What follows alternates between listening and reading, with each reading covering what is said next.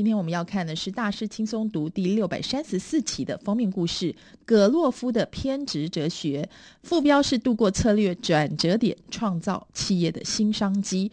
这本书呢，同样也是出版者周刊的好评推荐，也是亚马逊网络书店排行榜的畅销书。封面概念是说呢，策略转折点就是足以迫使公司做出困难决定，而且采取激烈行动的重大事件。如果处理得宜的话，策略转折点反而而可以为企业创造新一波的荣景。但是如果处理不当，那就是另外一个故事了。事实上呢，如何度过策略转折点，创造企业新商机呢？迟早有一天，任何一家公司都要面临策略转折点。在这个点上，企业成功的基本规则变了，除非企业能够适应主流的新规则与条件，否则这家公司的衰败就是无可避免的。而我们要看呢，许多企业在动态的竞争环境中运作，其中有六大力量会对公司的经济成果造成影响，分别是：一、竞争对手；二、互补厂商；三、顾客；四、供应商；五、产业方法；以及六、潜在的竞争对手。通常对多数产业而言，要明确的找出策略转折点的状况何时发生很困难，往往是从小地方逐渐看出来。有的时候，一些模糊的警讯反而容易让人误判情势。但是逐渐的，你会意识到竞争环境已经产生某种变化了。我们来看看历史案例，包括第一个，一九九四年的英特尔公司。英特尔当时推出奔腾晶片的时候，就察觉出晶片中的浮点单元出了一个不太明显的问题会在九十亿次计算中造成一次的摄入误差。英特尔预估一般试算表的使用者使用了两万七千年才会遇到这个问题，所以他们并没有把这个问题放在心上。然而，当消息揭露之后，英特尔接到了两万五千名电脑使用者排山倒海而来的电话。电脑使用者期望英特尔而不是电脑制造商更换有瑕疵的奔腾晶片，这点让英特尔的管理阶层警觉到事情跟他想的不一样了。英特尔利用这次的策略转折点，迎合大众认为消费者导向的公司，而且也和顾客建立起了新的关系。接下来看第二个案例，是一九八零到一九九五年的电脑产业。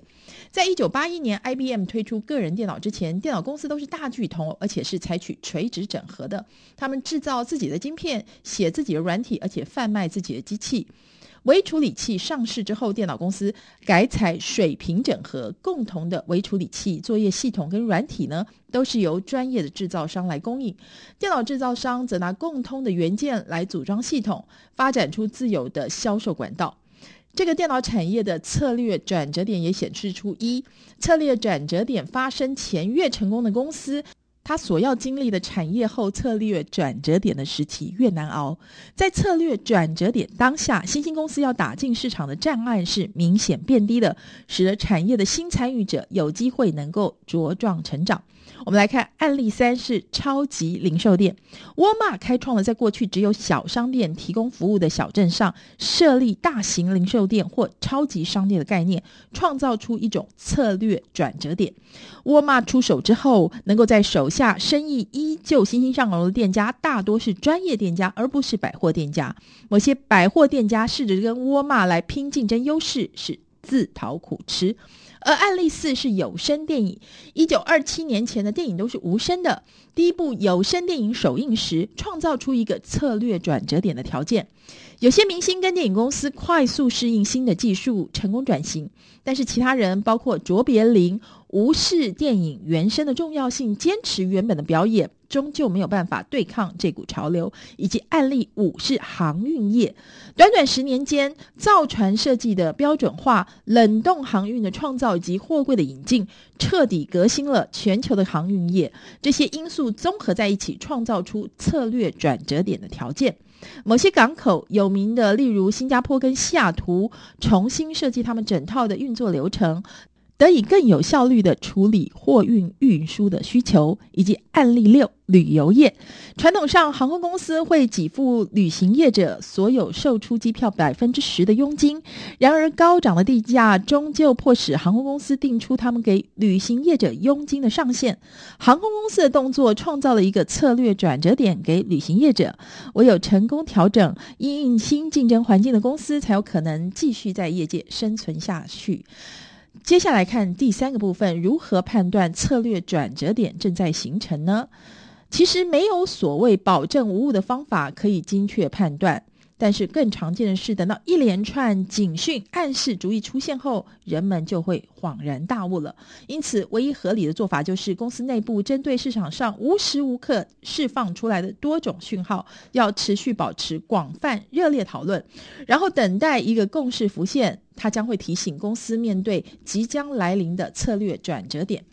其实呢，要围绕着三个关键问题来讨论：一，你视为主要竞争对手的公司要进行变革了吗？二，你的主要互补厂商要改变重心了吗？有没有新的公司对你而言是更重要的策略伙伴呢？三，你的公司管理团队是不是突然跟新兴的产业发展趋势脱节了呢？其实每一家公司都有前线人员，相较于资深管理团队，他们更加熟悉产业现状。这群人会频繁地告诫管理团队他们应该担心的新市场现况。所以呢，管理团队应该要判断这些资讯是不是只是大惊小怪，不必挂意，还是确实暗示后续会有更重大的变化。其他的重点还包括，从第三方收到资讯的时候，记得他们正尽力维持他们的产品或服务的重要性。二，通常亲自探索一些议题，可以带给你一些前所未有的洞见。三，你没有办法透过某件事物第一个版本的品质就去判断策略转折点的可能性。例如，过去五十年来，几乎所有最重要的科技产品在第一个版本上市时都显得平凡无奇，他们长期的潜力要到后续的版本推出后才会显示出来。接下来我们看第四个重要部分：如何带领公司度过策略转折点。其实呢，最佳共享包括以下九点：一。在心理形成，而且阐述你的公司在经历策略转折点之后会变成什么样子，最好能够提出一句能够捕捉你的企业及商业精髓的叙述性短语。二，拟定一套计划，可以说明公司要如何从合适旧商业模式的配置，重新布置关键资源给新的业务重心必备的成功条件。三，在转型期间，公司的管理阶层如何分配他们的个人时间，会向整间公司强烈暗示未来的走向。四、公司整体策略方案需要细分为可行而且合理的策略行动。五、抓对重新配置公司资源的时机是很关键的。六、努力维持一个新策略焦点就好，抗拒想要同时进行两三个方向的冲动。七、转型完成之后，企业经理人必须要身体力行新的策略，维持公司架构的一致性，而且积极表现新的崭新架构。八、随时准备好变动管理团队。九、试着在由上而下与由下而上的行动与构想之间达成动态平衡。第五点，也就是最重要的一个部分，就是要将网络视为策略转折点。在今天的商业领域，网络的成长与冲击为每家企业都带来了策略转折点。比如说呢，以下几些产业是最受冲击的：一、通讯产业。二、软体产业；三、媒体公司。要准备好利用这次商机，企业经理人应该要一、放更多管理心思在研究网络会如何冲击现有的商业体系；二、下定决心密切了解网络，用它来观察其他公司现有的发展；三、鼓励人员学习他们的榜样，变成网络达人。四、开始去跟同业聊聊，进一步了解其他公司如何将网络整合到他们的现有商业模式之中。五、开始发展策略，利用网络而且掌握其力量，借此带领你的企业前进。六、也许你可以增加特定的企业策略目标，将网络整合到你未来的商业计划或其他同等重要的东西。所以，我们一定要记得，推动变革是企业的长青之道。每一家成功企业迟早都要面临策略转折点，而在这个点上，企业成功的基本原则变了。除非企业能够适应主流的新兴规则与条件，否则公司的衰败是无可避免的。希望你会喜欢本周的每周一书。我们下周同一时间空中再会喽。